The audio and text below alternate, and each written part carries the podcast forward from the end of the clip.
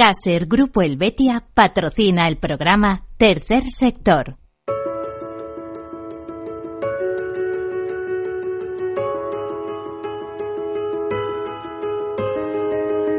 Tercer Sector, un espacio para la economía social, un programa dirigido por Miguel Benito.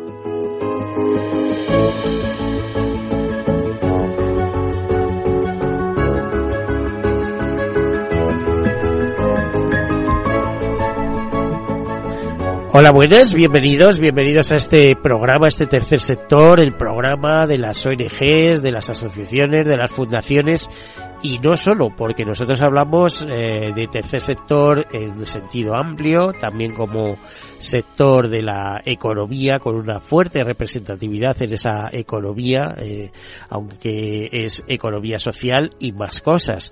Eh, cuando hablamos de una fuerte representatividad, queremos decir que también abarca cooperativas, mutuas, mutualidades, que representa el 10% más o menos de nuestro Producto Interior Bruto. Dirán, eso es una cifra enorme. Pues sí, porque las cooperativas en nuestro país, en la economía del país, tienen mucho peso y también las mutualidades, por ejemplo, y las mutuas. Eh, tengan en cuenta que solo las mutualidades manejan más de 54 mil millones de euros en activos por cuenta de sus socios. Eh, que las mutuas tienen mucho peso en este, en nuestro país. Eh, ¿Qué quiere que les diga? Les puedo dar un par de ejemplos de mutuas, ¿no? Pues eh, estamos hablando de, de mutua madrileña o o Mutua General de Cataluña, ¿no? Eh, en fin, eh, economía eh, en estado puro, pero con un con una vertiente muy social, porque el tercer sector social, el denominado tercer sector social, compuesto por entre 24 y 28 mil entidades sociales, no sabemos exactamente cuánto, eh, sí sabemos que, eh, que para ser ONG hay que ser antes asociación o fundación, en el caso de fundaciones, más de 10.000 en nuestro país, 6.000 activas, son las que calcula la Asociación Española de Fundaciones, y ellos tienen menos de 1.000, eh, entre 800 y 1.000, eh, asociadas a la propia Asociación Española de Fundaciones. Si vamos a asociaciones, la cifra se dispara a, unos niveles increíbles, más de 600.000 eh, asociaciones y probablemente esa cifra haya sido eh, repasada y revisada. Lo que no sé es cuántas asociaciones puede haber activas. Lo que sí es verdad es que el tercer sector, que es un sector que no es público, que es privado, es privado y, y, tiene beneficios, pero con una característica. Esos beneficios se reinvierten en la función social para la que fueron concebidas esas entidades. Por lo tanto, eh, esa reinversión a veces eh, esos beneficios van a reservas y además eh, esa reinversión, en fin, para la que fueron constituidas, pues tiene que ver, son entidades que tienen que ver con la acción social, la cooperación internacional, la defensa del medio ambiente, la educación la lucha contra el hambre, la investigación y tantas y tantas causas de interés general eh, a las que no llegan los poderes públicos, no llega el Estado, las administraciones y que son sustituidas en muchos casos por ONGs eh, a veces con unas organizaciones muy potentes que son capaces de, eh, aparte de realizar una labor útil, eh, advertir en la sociedad temas que están sucediendo y que van a suceder, que les voy a contar yo, por ejemplo, de cambio climático o lucha contra el cáncer o investigación sobre enfermedades raras, en fin, muchos temas muy interesantes. También decirles que tiene una característica que les aúna a veces, digo yo, con el mundo del seguro y es que de alguna manera este tercer sector eh, está integrado por entidades donde eh, se trabaja de alguna manera la solidaridad mercantilmente organizada y es simplemente para ser eficaces, es decir, cuanto más organizada esté, más eficaces van a ser. Hoy vamos a tener un ejemplo palpable, vamos a dedicar el programa al desastre de Marruecos y cómo se está o cómo diversas entidades han ayudado a, eh, a paliar en la medida de lo posible sus consecuencias. Antes de eso, unas notas de actualidad. Comenzamos.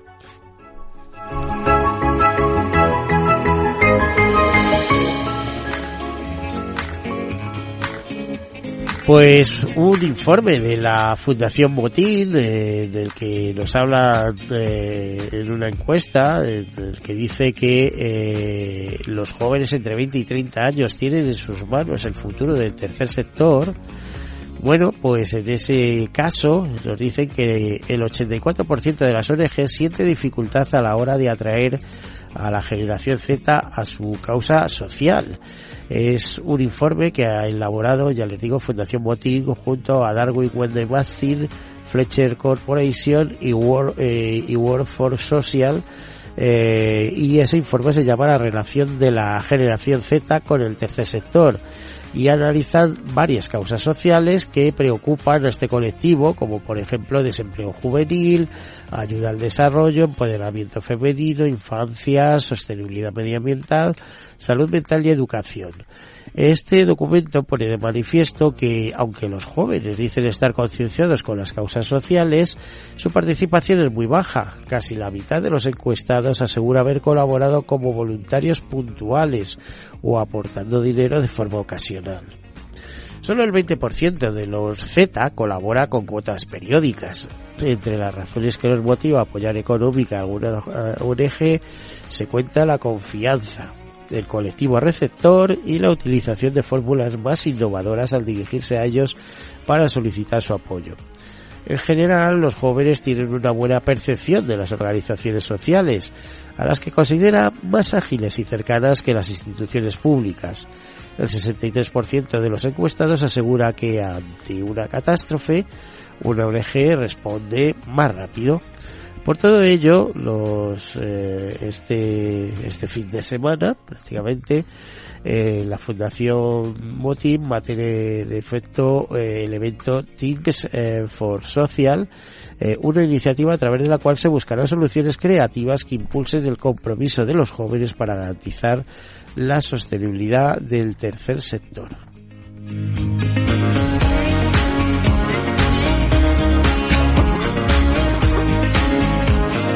Y Ayuda en Acción eh, alerta de que los ODS más críticos, que los Objetivos de Desarrollo Sostenibles, eh, más críticos con la juventud están estancados. O sea que es que casi vamos en la misma línea de lo que dice Fundación Botín.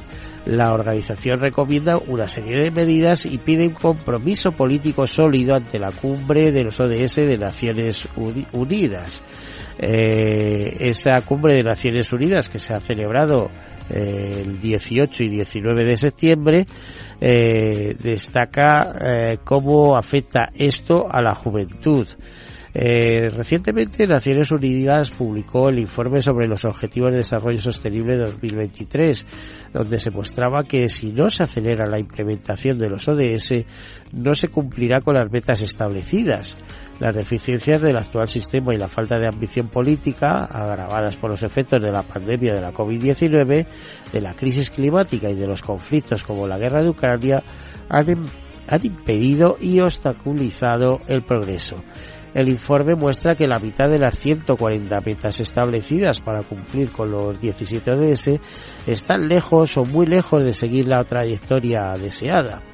Más del 30% de estas metas no han tenido ningún avance, sucediendo que incluso algunas han presentado una involución respecto a 2015. En consecuencia, ya eh, nos dicen de Ayuda Nación que solo el 12% están encaminadas. Esto afecta especialmente a la generación más joven, entre nosotros eh, es más escéptica a veces de sobre todo lo que está aconteciendo a nuestro alrededor. Todos los ODS son críticos en el desarrollo de la juventud, aunque especialmente importantes son las actuaciones en materia de educación y empleo, que son las dos áreas eh, principales de trabajo de ayuda en acción en concreto.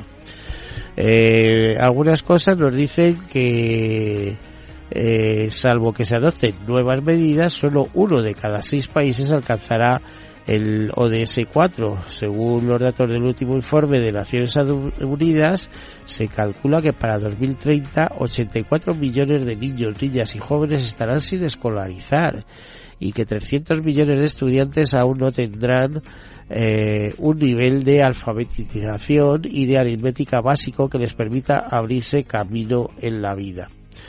Eh, Pues así eh, va desglosando Ayuda Nación mediante un comunicado los problemas que se encuentran eh, el, desarrollo de los ODS, desde el ODS 8 de trabajo decente a derecho a la educación, a, a problemas de, con el clima, etcétera, ¿no? Así que esta ONG pues pide un compromiso político sólido, participación activa de la juventud, alianzas multisectoriales y enfoque en la educación y empleabilidad.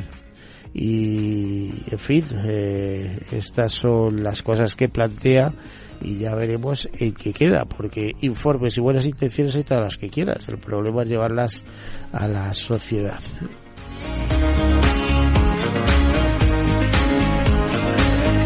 Y Abel Martón y Martín Fiz animan a Matías Praz, Elena Serrano y Rafa Latorre a sumarse a la carrera de Polefrenos en Madrid por sus 15 años de historia. La plataforma impulsada por A3 Media junto a Fundación ASA volverá a convertir las calles de la capital en una marea humana eh, de solidaridad por las víctimas de accidentes de tráfico y desde el 18 de septiembre pues los canales de A3 Media Televisión, A3 Media eh, Radio y los medios digitales, etcétera, eh, están siendo los embajadores de la campaña Ponle Freno junto a rostros del grupo para seguir sumando participantes. Este año esa carrera eh, coincidirá con el decimoquinto aniversario. El recorrido de la carrera pasará por la Puerta del Sol, emblemático donde punto eh, emblemático punto de polefreno y kilómetro cero de nuestras carreteras. También el Comité eh, Paralímpico Español se suma a la difusión de esta carrera. Por cierto, la carrera se celebrará el domingo 19 de noviembre en Madrid, como ya están escuchando, para conmemorar ese decimoquinto año de, su celebración. Y como les decía al principio de la noticia, Abel Antón y Martín Fitz se han sumado eh, a los mensajes eh, televisivos y radiofónicos, y aparte confirma su participación y eh, pues están animando, como les decía, Matías Praz, Elena Resano y Rafa La Torre para que se unan a esta cita histórica del decimoquinto aniversario de la carrera por el freno. Santa Lucía colabora con la campaña Vuelta al Cole de Fundación Tengo Hogar. Nos dicen que centenares de artículos de material escolar han sido donados por empleados y empleadas del Grupo Santa Lucía, lo cual permitirá a más de 40 niños y niñas disponer de los recursos necesarios para poder eh, tener una educación digna y de calidad. La iniciativa se enmarca dentro del nuevo plan de voluntariado corporativo del grupo y complementa el resto de acciones que la compañía lleva realizando a lo largo de todo el año y con las que ha conseguido ayudar a los colectivos más vulnerables eh, y en especial a través de esta fundación. Tengo Hogar y Fundación Ibercaja eh, lanza la vigésimo cuarta edición del concurso nacional de reporteros en la red. El certamen se dirige a estudiantes de ESO, bachillerato y ciclos formativos y tiene como objetivo fomentar la comunicación, la investigación, la digitalización, la innovación, la creatividad y el trabajo corporativo.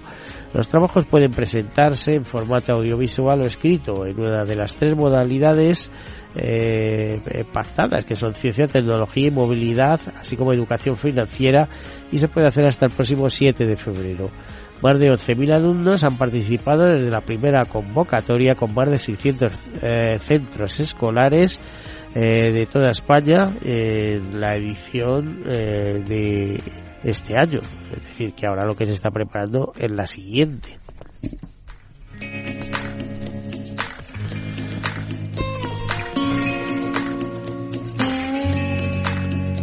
Y bueno, última noticia, pero que la vamos a dar de manera ampliada, porque tenemos aquí quien nos la puede contar. Las ONG del Comité de Emergencia despliegan sus programas humanitarios en Marruecos. Nos dicen que ya están repartiendo, han venido repartiendo alimentos y bienes de primera necesidad y brindando apoyo psicológico a las víctimas para evitar trastornos patológicos. y, traumas consiguientes. Nos dicen que pesadillas, culpa, ansiedad y estrés postraumáticos son algunas de las secuelas que alimentan el sufrimiento psicológico. De momento se sabe que hay más de 3.000 fallecidos y más de 5.000 personas heridas y una multitud inmensa de personas, eh, sobre todo en pequeños pueblitos del Alba, del Atlas, eh, pueblitos además hechos pues, pues eh, con mampostería, con barro, etcétera, que han perdido su casa y tienen necesidades de todo, necesidades de refugio, de, de, de refugio eh, contra eh, contra los eh, embates del clima, eh, necesitan recuperar la seguridad alimentaria, necesitan atención médica, agua, saneamiento, higiene, higiene, protección, acompañamiento, en fin, lo necesitan todo. Pero para hablar de esto yo prefiero que Sara Barbeira, que es la directora del Comité de Emergencias, nos lo enmarque un poquito. Antes que nada, eh, Sara Barovira, bienvenida. Muchas gracias. Buenas. Sara, ¿qué es el comité de emergencia?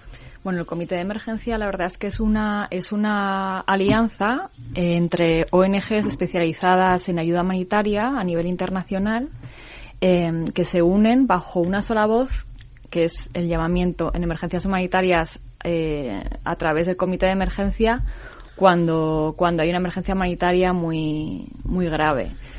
Eh, lo bueno que tiene esta unión es que no solo se unen estas seis ONGs internacionales de ayuda humanitaria, sino que además las empresas y los medios de comunicación lo que hacen es cedernos todos sus canales de difusión y de llegada a la sociedad para poder hacer un llamamiento a la ayuda.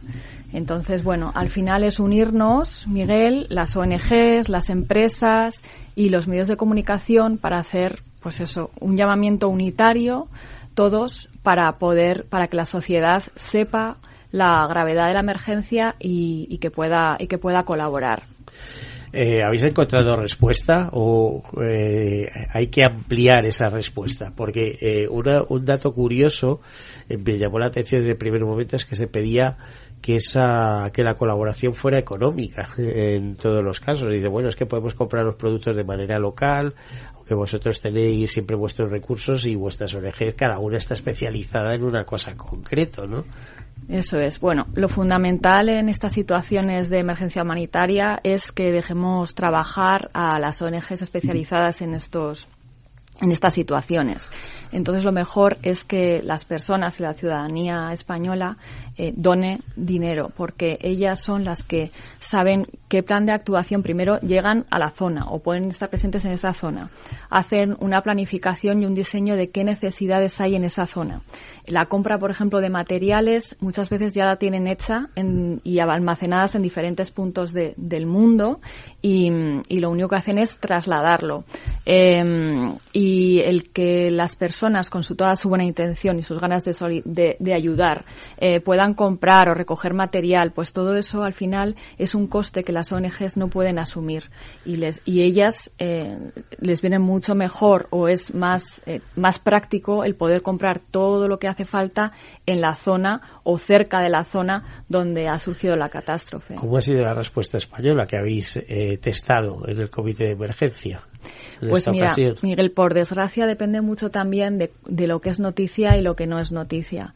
Entonces, en el caso de Marruecos sí que es verdad que se ha hablado en, en prensa y en los medios de comunicación en general sobre la situación, pero sí que es verdad que en otras emergencias que han sido de mayor envergadura, eh, el tiempo que ha estado en la noticia en, en prensa ha sido durante más tiempo. Entonces eso sí que influye también a la hora de recaudar fondos. Si las personas a veces, pues los primeros días ven las imágenes, empiezan a donar y ya una vez la noticia no está, parece que como que ya no hace falta esa ayuda, ¿no? Cuando sigue siendo muy, muy necesaria.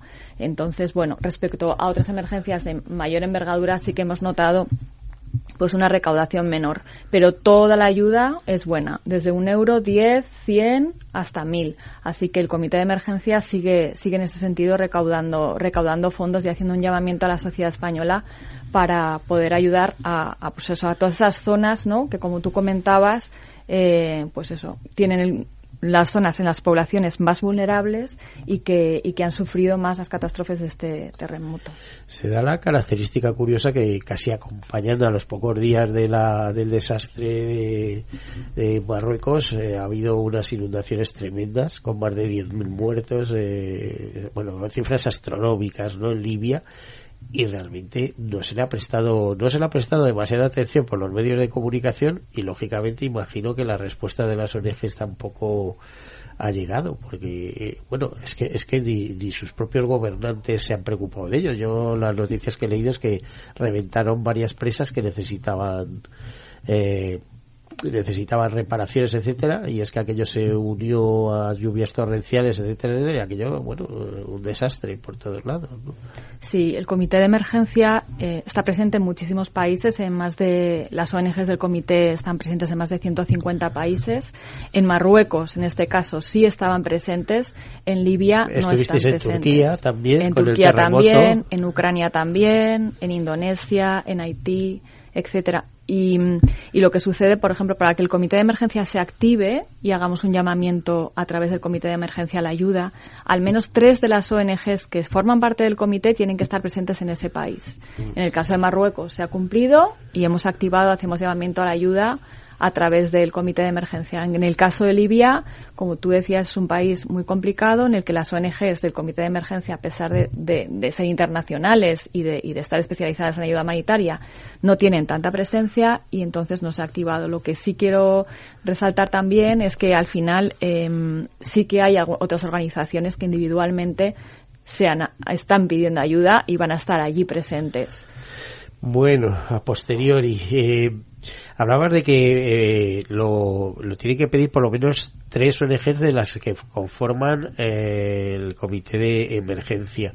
Con nosotros está Laura Prados, que es la portavoz de Aldeas Infantiles, que es uno de los miembros del comité de emergencias.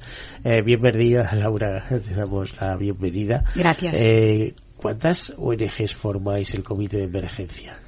Bueno, el comité de emergencia está integrado por, seis organizaciones eh, que son eh, Plan Internacional, Educo, World Vision, eh, Aldeas Infantiles, como bien decías, Oxfam Intermón y Médicos del Mundo. Somos seis entidades que nos unimos y nos aliamos, como bien ha comentado Sara, cuando ocurre una emergencia. Tenemos una vasta experiencia en ayuda humanitaria y en emergencias y, bueno, eh, sabemos que es mucho mejor actuar de forma coordinada cuando suceden cosas así y hacer un llamamiento conjunto a la sociedad y, es lo que intentamos, ¿no? En el caso de aldeas infantiles, ¿cuáles, eh, ¿cuáles son sus antecedentes como tal ONG? Aldeas Infantiles, en el caso de Marruecos, está presente desde hace casi 40 años, desde el año 85. Pero eh, te, quería decir eh, ¿cómo, cómo se monta, porque además eh, es curioso que casi todas las por eso digo que es la única que me falta. Nosotros tengo claras que son todas internacionales. Plan ya sé que, que es una entidad eh, británica, pero que nació a raíz de una idea en España, de la guerra civil, etcétera, que sabes que la montó un periodista británico que vio los desastres de la guerra en España y dijo tenemos que hacer algo con la juventud. Osfan eh, se eh, eh, se Osfan, que quiere decir Osfo y hambre, a raíz de la Segunda Guerra Mundial, los bombardeos, etcétera, y luego continuaron con la labor humanitaria, etcétera, pero Aldeas Infantiles no sé cuál es su arranque. Pues precisamente está muy vinculada a la Segunda Guerra Mundial. Aldeas Infantiles tiene su origen en Austria a consecuencia de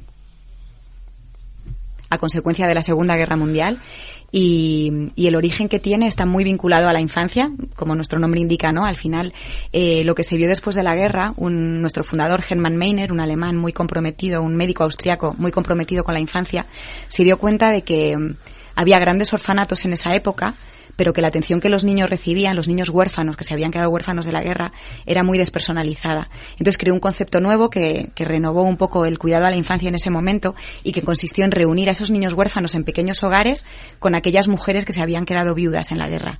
Entonces las mujeres viudas eh, estuvieron a cargo de un grupo de niños, principalmente grupos de hermanos, y ahí se mezclaron niños y niñas, que los grandes orfanatos tampoco estaban mezclados. Y lo que se trata es de, intentar replicar eh, un modelo familiar, que el niño que ha perdido a sus padres, desgraciadamente en un conflicto bélico como fue ese, eh, pues tenga esa oportunidad de tener ese modelo familiar que ha perdido y bueno, y de ahí hasta nuestros días. Hoy en día tenemos eh, más de 500 aldeas repartidas por todo el mundo y, replicamos precisamente ese modelo, ¿no? De ofrecer un hogar a esos niños que han perdido el cuidado de sus padres. En este momento por otros motivos, lógicamente. Sí, me hablabas que en Marruecos lleváis 45 años eh, que hay mucho por trabajar en aquel país. Bueno, lo hay en todos, ¿no? Pero imagino que es un país eh, en vías de desarrollo mucho más necesitado que España, ¿no? Pero es que encima eh, ha impactado en una zona, o sea, Marrakech está desarrollado, pero todo lo que es el Atlas eh, es, es, bastante pobre, ¿no? He tenido la suerte de, estar por allí y, bastante pintoresco y muy bonito. Es decir, es para invitar a todo el mundo que pueda que, que vaya a verlo, ¿no? Pero ahí qué, qué actuación habéis tenido en concreto desde que surgió el terremoto, eh, como decía Sara, fue muy importante nuestra presencia previa. Justo Aldeas Infantiles tiene varios programas en, a 27 kilómetros de Marrakech, en una comunidad que se llama Ait Urir, y desde ahí es donde desplegamos toda nuestra actuación. Precisamente en esa comunidad los daños habían sido menores, porque nos comentan nuestros compañeros que estaban más en el valle, pero en todas las comunidades locales del Bajo Atlas, pues eh, lo que hemos visto en los medios todos estos días, ¿no? Pues casas eh, totalmente derrumbadas, familias que, bueno, pues que han perdido a varios de sus miembros, niños que se han quedado solos. Entonces, por nuestra experiencia en la protección de la infancia, lo primero que hizo Aldeas Infantiles fue buscar a esos niños que se habían quedado solos, igual que hacemos en otras emergencias, intentar reunificarles con sus padres y en caso de que los padres o los familiares más cercanos no estén, ofrecerles un hogar en estos primeros momentos. Y por supuesto todo lo que va vinculado a las emergencias, desde pues reparto de alimentos, reparto de de bienes de primera necesidad, de mantas, porque no olvidemos que al final en la montaña por las noches hace mucho frío, las temperaturas bajan y, y hay que protegerse porque hay mucha gente que todavía está durmiendo al raso a día de hoy. Bueno, vamos a hacer una breve pausa y después continuamos. Hasta ahora.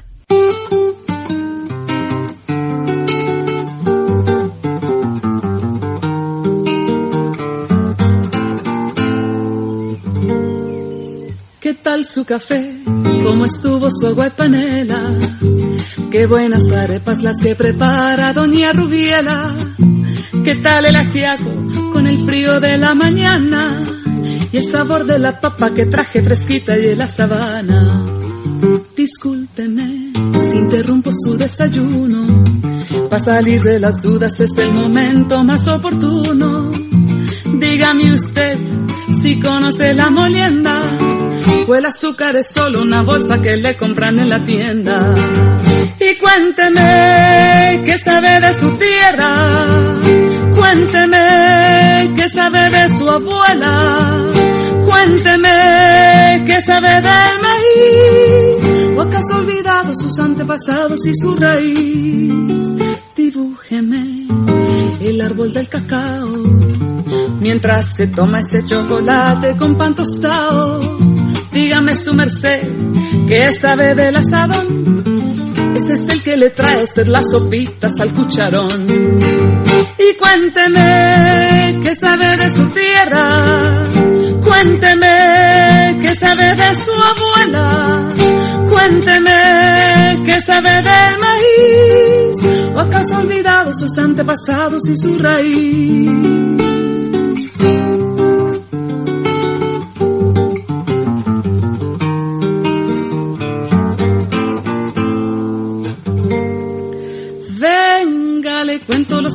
Del huerto y de la malanga, la yuca, la yota, los chontaduros, la quinoa, las habas y la guatila. Le tengo el guandú, las arracachas y la calabaza, le traigo guineos, también chacha frutos y unas papitas en la mochila. Ay, perdón señor, por ser yo tan imprudente, es que a veces me llegan estos pensamientos irreverentes. ¿Para qué va usted querer saber sobre el arao? Si allí en la esquina lo encuentra toitico bien empacado.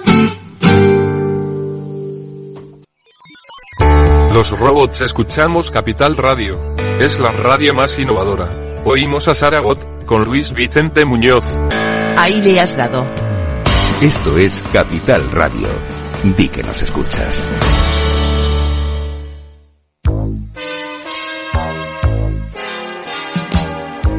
Bueno, la siguiente consulta nos llega desde Bulgaria, desde Sofía, la capital. Julen, buenos días. Muy buenos días, eh, señor Vicente y señor Durante. ¿Sigue usted Capital Radio en Bulgaria? Sí, hombre, lo cojo por internet cada día, ¿eh? Capital Radio es el que mejor lo, lo, lo, lo capto, vamos, inmediatamente.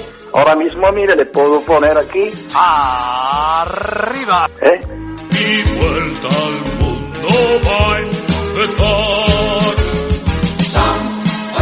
Son 80 días, son. Capital Radio traspasa fronteras. Para dar la vuelta al mundo. Capital Radio sí es lo mejor, ¿eh? Ven con nosotros, ven. Lo pasaremos bien.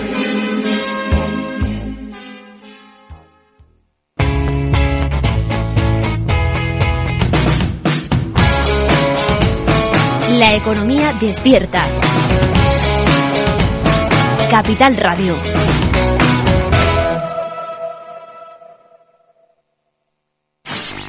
En Capital Radio te mantenemos económicamente informado desde que amanece. Son las 7 de la mañana, hora central europea, las 6 de la mañana en Canarias. Aquí comienza Capital, la bolsa y la vida. Haciendo algún break en el camino Enseguida, hora trading, la hora más golfa de los mercados. para continuar informándote después de comer Son las 4 de la tarde, las 3 en Canarias. Esto es Mercado Abierto, en Capital Radio. y que cierres el día conociendo todos los detalles. Señoras y señores, buenas noches, bienvenidos. Escuchan la sintonía de Capital Radio. Les invito a que nos acompañen aquí en el balance. Capital Radio. Información económica de calidad. Tercer sector, un espacio para la economía social. Un programa dirigido por Miguel Benito. Bueno, pues aquí continuamos. Estamos acompañados por Sara Barbeira, directora del Comité de Emergencia, ya saben, un grupo de ONGs. Eh, por cierto, Sara, ¿hace cuántos años se constituyó este Comité de Emergencia? Pues en España hace seis años. se Seis años, pero España. ya venía rodado eh, con experiencias internacionales anteriores de las ONGs que, que lo que lo conforman, ¿no? Efectivamente. Que son ONGs internacionales, pero que ninguna nació originalmente aquí. La única que tenía eh, dudas era aldeas infantiles, pero entre tú y yo que sepas que me, había leído su historia en su momento y sé que, era Austria, el, el país de apadrinamiento, pero no, no lo localizaba. Entonces, eh, ¿cuánto tiempo llevaba rodando y de quién fue idea esto de montar el comité de emergencia? ¿En qué momento? Pues esto inicialmente, yo creo que el país que, que en el primero que se instauró fue en Reino Unido, que se llama el Disaster Emergency Committee, que lleva más de 50 años ya trabajando Ya está todo dicho. en este modelo de unión entre medios de comunicación, empresas y ONGs para, para ayuda humanitaria. Entonces han sido un poco nuestros padrinos aquí en España y mm, a día de hoy existe este modelo en más de 13 países. Los que somos más nuevos es España, en Francia y en Irlanda y en Australia también recientemente se ha constituido otra alianza de este tipo. Y, y bueno, pertenecemos a la vez a una unión que se llama eh, Emergency Appeals Alliance, que somos la alianza que existe entre todos los comités de emergencia a nivel mundial. Eh, bueno, eh, presenta a Sara Barbeira y Laura Prados, que es portavoz de Aldeas Infantiles, que nos acompaña aquí eh, como muestra de la labor de una ONG sobre terreno, ¿no? Fíjate que me decías, eh, se ha constituido recientemente en Australia y seguro que en Canadá también está, porque el vínculo de Reino Unido con. Canadá Sí, es absoluto. Canadá, Canadá ¿no? está allá también. De hecho, sí. vas a Canadá y parece que estás más en Europa que en América en muchas Sí. ocasiones. Bueno, te iba a decir, eh, ¿qué relación tiene el comité de emergencia con los ODS y qué interés tienen? Fíjate que hemos hablado de alguna ONG y de desarrollo de ODS, etcétera.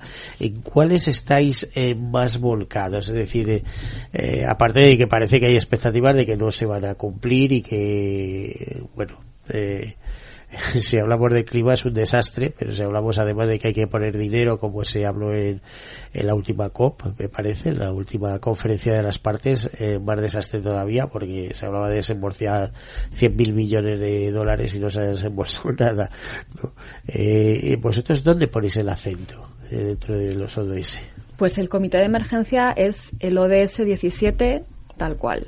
Es eh, la unión y la alianza para cumplir el resto de los ODS. Al final eh, están los actores como las ONGs, empresas, medios de comunicación y la ciudadanía, que es la que dona. Entonces somos el ODS 17.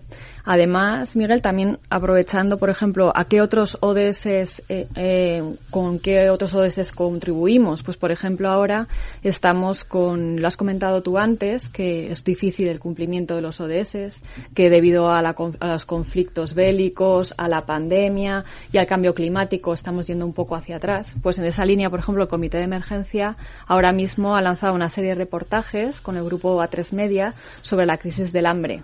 O sea que ahí estamos ya ayudando a cumplir otro ODS en el sentido de sensibilizar y concienciar a la sociedad que el hambre ha vuelto. El hambre ha vuelto a indicadores de hace 20 años, ¿no? Bueno, la verdad es que no se ha ido nunca. ¿eh? Si fuéramos a datos de Manos Unidas, que trabaja mucho con temas del hambre, 850 millones de seres de los 8.000 millones que hay en la Tierra y aumentando, parece ser que o bien directamente sufren hambres o tienen necesidades alimenticias en el sentido de que no no están nutridos, hablando en otra palabra. Efectivamente, y como Comité de Emergencia y unión de seis ONGs internacionales de ayuda humanitaria nos parecía importante también dar visibilidad a una emergencia como esa, que aunque no sea una emergencia puntual de decir ha sucedido un terremoto, una catástrofe, una guerra, eh, sí que queríamos como comité dar visibilidad a esa situación y al trabajo que las ONGs de ayuda humanitaria del Comité de Emergencia están haciendo en esa área.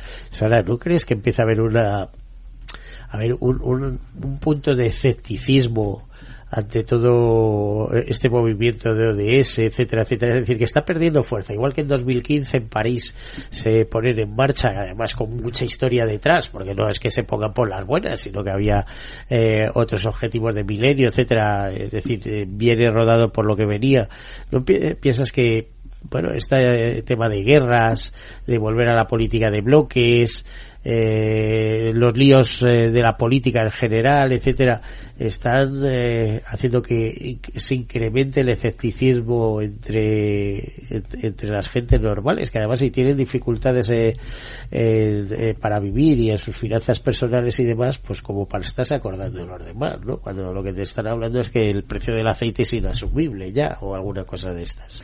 Bueno, yo a nivel personal te puedo decir que creo y soy una, una prescriptora absoluta de los ODS y la Agenda 2030. De hecho, estoy haciendo un doctorado sobre ODS.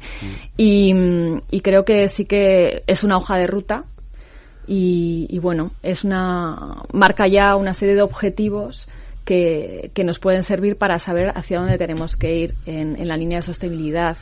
Y en ese sentido creo que es un paso más y que poco a poco pues pues pueda ayudar a, pues eso a todos los objetivos que queremos eh, a nivel internacional no bueno, eh, esperemos que sea un paso adelante y no un paso atrás, porque desde luego te metes en redes sociales y las críticas a, a esa Agenda 2030 son, uh, bueno, absolutas y en muchas veces, en muchas ocasiones razonadas y razonables incluso, ¿no? Es decir, eh, que te hacen pensar que no te puedes volcar en una cosa eh, por las buenas y demás. en fin. Eh, Laura, eh, ¿qué opinas de todo esto que estamos hablando? Bueno, yo comparto mucho, ¿no? Como, como representante, ¿no? De una entidad del tercer sector, creo que los ODS es una oportunidad. Queda todavía, estamos ahora en el Ecuador, todavía nos quedan años para demostrar que, que somos capaces de hacerlo mejor. Eh, esta semana, ¿no? Celebrando la Asamblea General de Naciones Unidas, el propio Guterres, el secretario general, mencionaba que solo llevamos el 15% de los ODS cumplidos a día de hoy.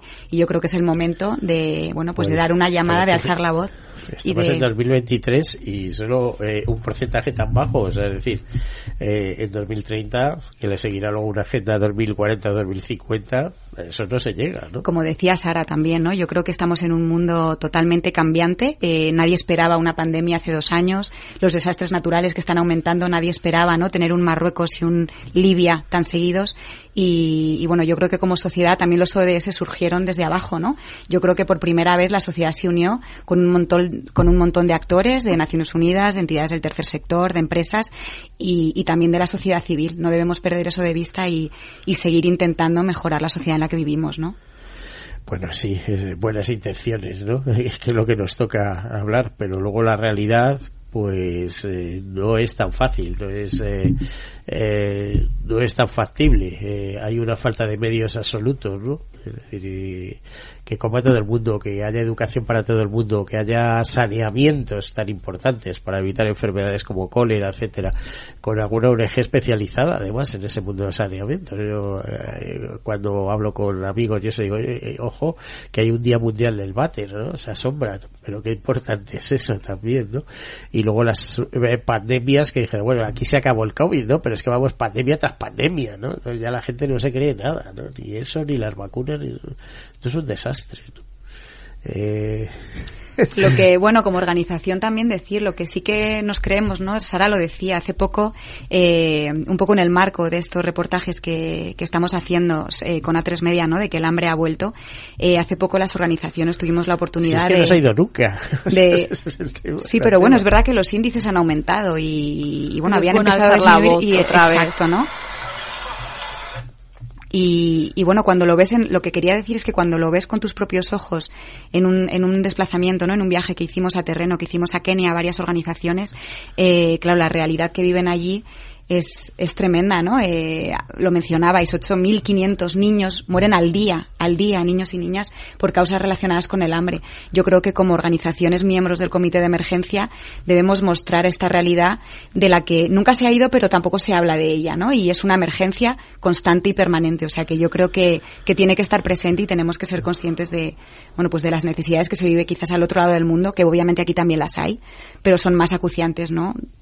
En- Eh, pero es que el, eh, eh, todo eso se entrelaza con unos problemas de política mundial, internacional increíbles. Por ejemplo, fijaros lo que está sucediendo con el grano de Ucrania, que no se puede exportar o está siendo bombardeado, etcétera, etcétera, cuando hay una parte del mundo que, se, que lo necesita para hacer pan, que es el alimento más básico, ¿no? Eh, y sin embargo ahí está. Y no sé no eh, Naciones Unidas eh, parece que no ha sido tan eficaz en la gestión de todo esto no no os atrevéis. Es muy fuerte.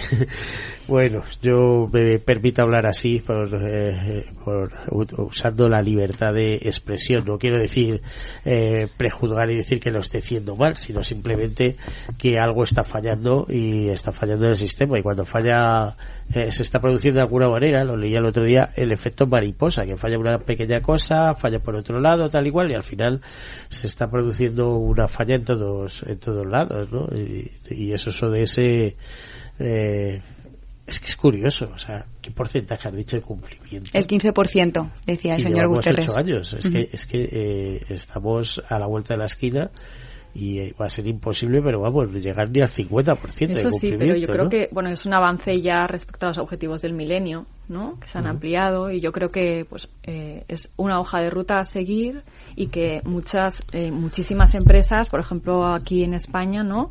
A través de- del Pacto Mundial se han unido a, a esta hoja de ruta. Entonces ya es un paso. O sea, yo creo que tenemos que ser optimistas en el sentido de que ya hemos tenido una hoja de ruta, se ha ampliado esa hoja de ruta y, y vamos por, por, por el buen camino. Yo quiero ser optimista en ese sentido, Miguel. Y desde las organizaciones también decimos, A ver, a ver, a ver, por supuesto, eh. Miguel, hace falta más voluntad política, por supuesto. O sea, al final el hambre, y sobre todo cuando hablamos de hambre, el hambre, si hubiese voluntad política, quizás en el mundo no hubiese hambre. Eso yo creo que todos lo tenemos claro. complicado, complicado lo ponéis. Ojo, y eh, a a mí me parece estupendo que seas optimista. Yo prefiero ser, eh, no sé cómo te diría. Eh, es que dice que un pesimista es un optimista informado, ¿sabes? Entonces, eh, no, no, no lo veo tan claro como eso. Es decir, que estamos avanzando, sí, pero que no se avanza eh, en todas las velocidades o no se avanza igual en todas partes del planeta. Está claro que no. Estamos en un momento de, superpo- de, de ver quién tiene la primacía mundial como superpotencias. Estamos en un momento de guerras. Estamos en un momento de cambio climático que yo no sé hasta qué punto se pueda reducir, porque no le puedes decir al clima, oye, párate. El- al contrario, lo que hay es un, una auténtica emergencia y un auténtico no sé, hay, hay mucha expectación, hay mucha gente que está diciendo que el cambio de clima, el clima se está manipulando demasiado. Eh, se habla también de sostenibilidad continuamente y, y, hay gente informada que te dice que la sostenibilidad es lo menos sostenible que existe. De hecho, es decir, que no, ya hay que cambiar los modelos de producción, hay que dejar de eh, emitir carbono a la atmósfera y sin embargo, pues para dejar de emitir carbono a la atmósfera estamos sembrando todo de molinillos, destrozando el paisaje, eh, están eh, cambiando terrenos de cultivo eh, para poner paneles solares, o sea, son cosas inexplicables, ¿no? Y se va a seguir contaminando porque somos muchos y nadie va a renunciar a la calidad de vida. Esto es así. Y el que no la tiene está viendo en televisión y dice, oye, a donde hay que ir es a Europa y a Estados Unidos y a Canadá y a Australia. Desde luego nadie emigra a China, ni emigra a Rusia, ni emigra a Cuba y se va a Venezuela. Entonces, algo está pasando, ¿no? Sí, bueno, con el respecto al cambio climático, lo que, lo que comentábamos, cada vez, y Laura también lo ha mencionado, cada vez hay más catástrofes naturales. Eso es inevitable. Y, y eh, por eso también tiene sentido organizaciones como, como el Comité de Emergencia. Eh, que existan. Cada vez vais a tener más emergencias, ¿eh? por, así eso, decirlo. Efectivamente, y que, que aunen, y quiero resaltar otra vez, las ONGs y los medios de comunicación, que además ceden todos sus espacios de llamamiento gratuitamente. O sea, es que estamos todos a una. Las ONGs trabajando en terreno donde ha sucedido esa catástrofe y los medios de comunicación y las empresas volcadas cediéndonos todos sus espacios para que hagamos el llamamiento a la ayuda a la sociedad y por desgracia, pues efectivamente, el comité de emergencia se lanzó hace siete años. En los tres primeros creo que intervenimos en únicamente dos emergencias y en los últimos eh, dos en el último año hemos intervenido, o sea, hemos tenido que hacer el llamamiento a la ayuda en tres. O sea, en el último año tres emergencias. ¿Alguna española, por ejemplo, el volcán de La Palma, alguna cosa de estas? No, no actuáis a nivel local? No, a nivel local no, no, pero eh, estamos cambiando también el paradigma, porque se está cambiando el tipo de emergencia. Por ejemplo, en la pandemia sí estuvimos en la pandemia trabajando para España y para, para países en vías de desarrollo, porque eh, efectivamente en esa situación eh, los especialistas en, en, pandemias eran las ONGs que trabajan en países en vías de desarrollo, ¿no? Con el ébola, etcétera. Entonces eh, solicitaron ayuda a, a, estas ONGs internacionales porque son especialistas en todo esto, ¿no? Y ahí intervenimos también. Por ejemplo, la guerra de Ucrania. O sea, ¿quién nos iba a decir a nosotros que íbamos a tener una guerra en Europa y que las ONGs especializadas en ayuda humanitaria en conflictos bélicos, pero en países en vías de desarrollo, iban a tener que trabajar en, en aquí, en Europa? Al principio, cuando teníamos las primeras reuniones, cuando saltó la guerra, la crisis de Ucrania, eh, um, había tres de las organizaciones que ya estaban presentes ahí con proyectos eh, determinados. Y al final fueron las seis las que se unieron porque eh, bueno tienen una, una, un bagaje y un expertise en conflictos bélicos en lo que surge en cómo hay que tratar a las personas en qué tipo de consecuencias tienen etcétera que, que podían ayudar muchísimo no entonces ahí también hemos cambiado y hemos dado un pequeño movimiento eh, para ayudar a Europa, que eso era impensable hace tres años. Eh, sí, de hecho el número de refugiados en Europa se ha disparado, vamos, a niveles de la Segunda Guerra Mundial según se habla. Aldeas infantiles supongo que tienen mucha experiencia y además con las fronteras próximas, eh, eh, pues a Polonia tenéis que tener una gran actividad, ¿no? Eh, sí, de hecho, en Polonia que hay un montón de refugiados, en Alemania uh -huh. que hay un millón, en, en, Polonia me parece que son cuatro millones y pico, eh, y la mayoría son mujeres y niños, ¿no? Y también ocurre lo mismo en Austria, Rumanía, eh, etcétera. Recuerdo, eh, como decía Sara, unos primeros días eh, bastante tristes, porque al final somos entidades que tenemos una relación con nuestros compañeros de terreno muy próximos. Teníamos reuniones diarias con nuestros compañeros de Ucrania y veíamos cómo los propios trabajadores se veían obligados a abandonar sus casas con sus familias y a trabajar y aún así mantenerse trabajando en búnkers, atendiendo a los niños y a las familias con las que, a las que les prestaban apoyos. O sea que yo lo recuerdo como un, momento bastante duro para todas las entidades, ¿no? Y por supuesto aldeas infantiles como, como el resto de organizaciones de del comité, pues presta apoyo tanto en el interior del país como fuera a las familias que tuvieron que refugiarse en otros países, pues sobre todo vinculadas en estos momentos a la atención psicológica. Son familias que lo han perdido todo, que han, que han dejado familiares allí, que han dejado a sus padres eh, luchando en la guerra y que necesitan sobre todo una atención psicológica a largo plazo para superar ese trauma y que no se enquiste, ¿no? Eh, ahora mismo tenéis eh, algún tipo de ayuda como tal comité de emergencia o, o a través de aldeas infantiles, etcétera? Bueno, todas las organizaciones que formamos parte del comité, de forma independiente, estamos trabajando en, en Ucrania y mencionar eh, un poco en línea de lo que decíamos al principio, la importancia de las donaciones que se generan en el momento de la emergencia. Gracias a esas donaciones que como entidades conseguimos en el momento en que se lanzó la llamada a la acción en, en la guerra de Ucrania, conseguimos poner en marcha programas específicos a largo plazo, porque una emergencia se mantiene en los medios de comunicación quizás una semana, dos semanas, pero después las familias siguen necesitando ayuda. Entonces esas donaciones se reparten a largo plazo para que esa ayuda permanezca hasta que, hasta que las personas la necesitan, ¿no? Pues eh, tenéis un panorama estupendo ¿eh? entre el clima, las guerras, el hambre. Sí. ¿Nos falta algo? Nos sobra optimismo. Yo ahí nos sobra optimismo. Y, y, esto sí que lo quiero poner eh, sobre la mesa. Como organizaciones no podemos permitirnos el lujo de ser pesimistas. Trabajamos con personas que necesitan nuestro apoyo. Y en la Segunda Guerra Mundial pasó lo mismo. Ya te he dicho que un pesimista y, es un optimista informado. Bueno, ¿eh? nosotros somos optimistas bien informados. Hombre, lo que sí que es verdad es que eh, yo siempre digo eh, que trabajar en un ONG tiene una doble ventaja.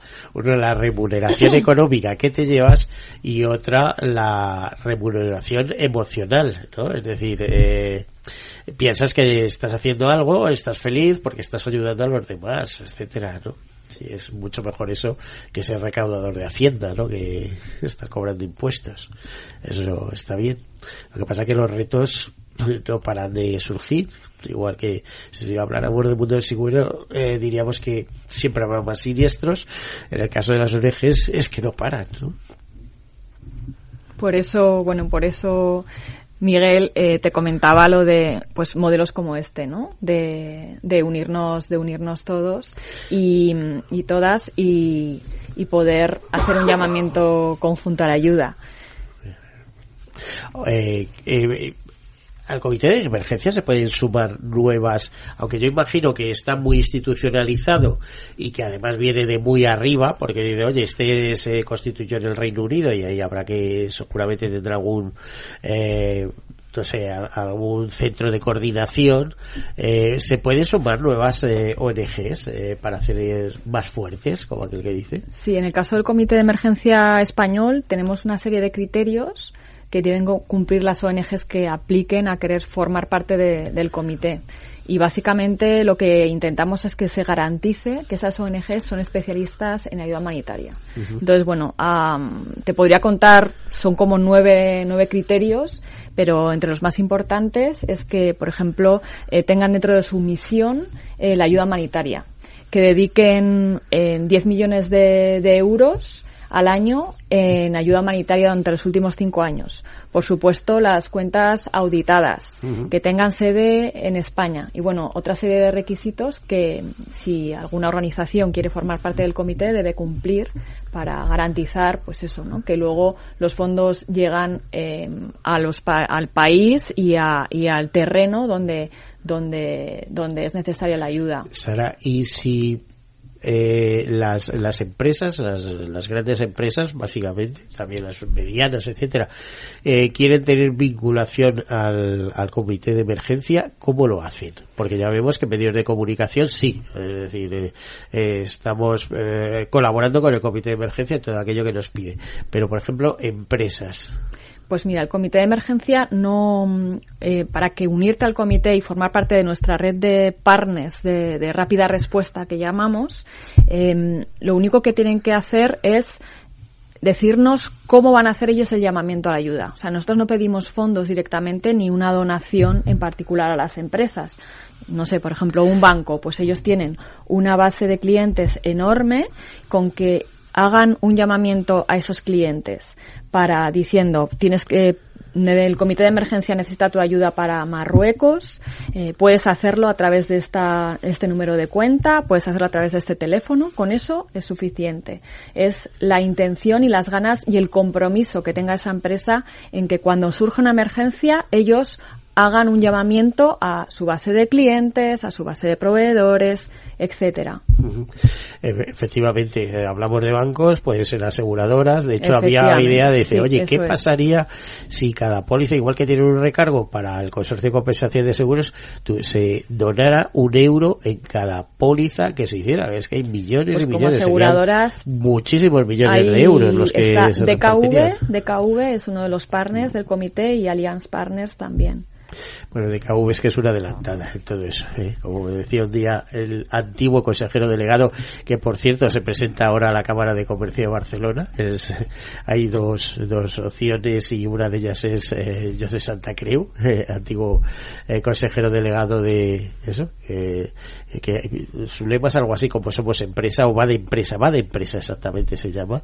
me decía que ellos llevan las ONG en su ADN como ¿eh? Eh, recordamos que, que DKV es la primera aseguradora de, de riesgos de salud en Alemania, Holanda y otros países y que pertenece al grupo Ergo, que a su vez es propiedad del grupo Munirre. Es decir, eh, bueno, el mundo financiero, eso sí que es unir el mundo financiero. Pues, eh, eh, Sara, despedida ya, porque nos queda nada. Eh, os voy a pedir eh, una despedida rápida, eh, que tengan en cuenta y que os hagan caso con los llamamientos, ¿no? Pues Miguel, muchísimas gracias por invitarnos. Ha sido, pues eso, una gozada estar aquí y poder eh, hablar más, pues eso, más amplificado lo que es el comité, cómo trabajan las ONGs con el ejemplo de, de aldeas infantiles. Y sí que me gustaría, pues eso, mencionar que si alguien tiene interés en hacer una donación, lo puede hacer a través de comitéemergencia.org o enviando la, eh, un bizum al 02076. Eso sí que es fácil. Eh, a ver, Laura, danos eh, la despedida me sumo al agradecimiento y, que no olvidemos ¿no? de que al final cuando hablamos de emergencias hablamos de personas, hablamos de personas que han perdido sus hogares, de niños que han perdido a sus padres, eh, de niños y de familias que necesitan ayuda médica, que no olvidemos que detrás de todo esto hay personas y, animo también como Sara a colaborar con la emergencia. Pues ahí lo dejamos, muchísimas gracias Sara Barbeira, directora del Comité de Emergencia y Laura Prados, portavoz de Aldeas Infantiles, un gusto estar con vosotras, esperemos que repitáis siempre que necesitéis eh, nuestra colaboración, solo tenéis que llamarme. ¿eh? Así que, eh, que os la daremos en este programa Tercer Sector gustosamente. A todos ustedes desearles una feliz semana y recuerden, lo mejor siempre está por venir y a ver si es verdad, porque es que no tenemos nada más que desgracias. Así que eh, vamos a irnos de manera optimista en este domingo con esas campanas. Hasta luego, feliz semana. Hoy suena la campana, se abre la ventana canto esta canción. Suena la campana, habla de esperanza, llena de color mi voz, de ganas de vivir al corazón.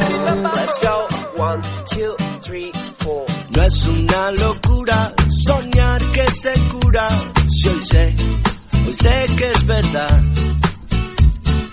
Tómame la mano, he visto el camino no estás solo y nunca lo estarás. Somos muchos, cada vez somos más. Juntos venceremos y te tocará cantar. Hoy suena la campana, se abre la ventana. Puedo ver entrar el sol mientras canto esta canción. Suena la campana,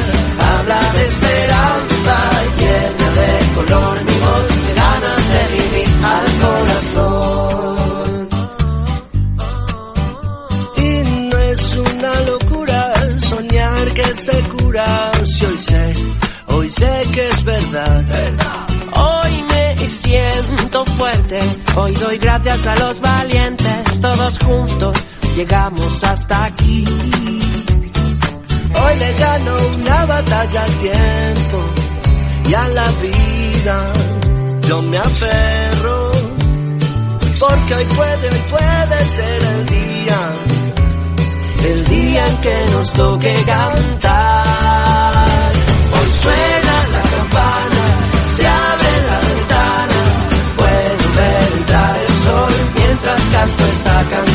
Suena la campana, habla de esperanza.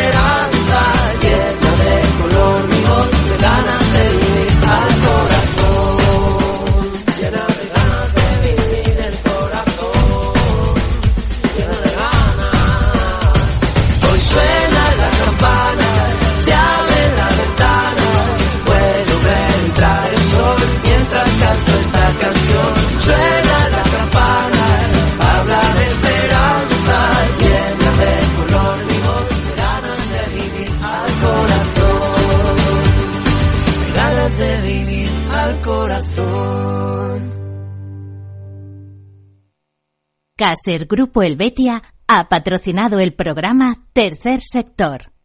Nos gusta que las personas tengan opinión propia. Quienes aquí hablan también expresan su propia opinión. No representan la opinión de Capital Radio.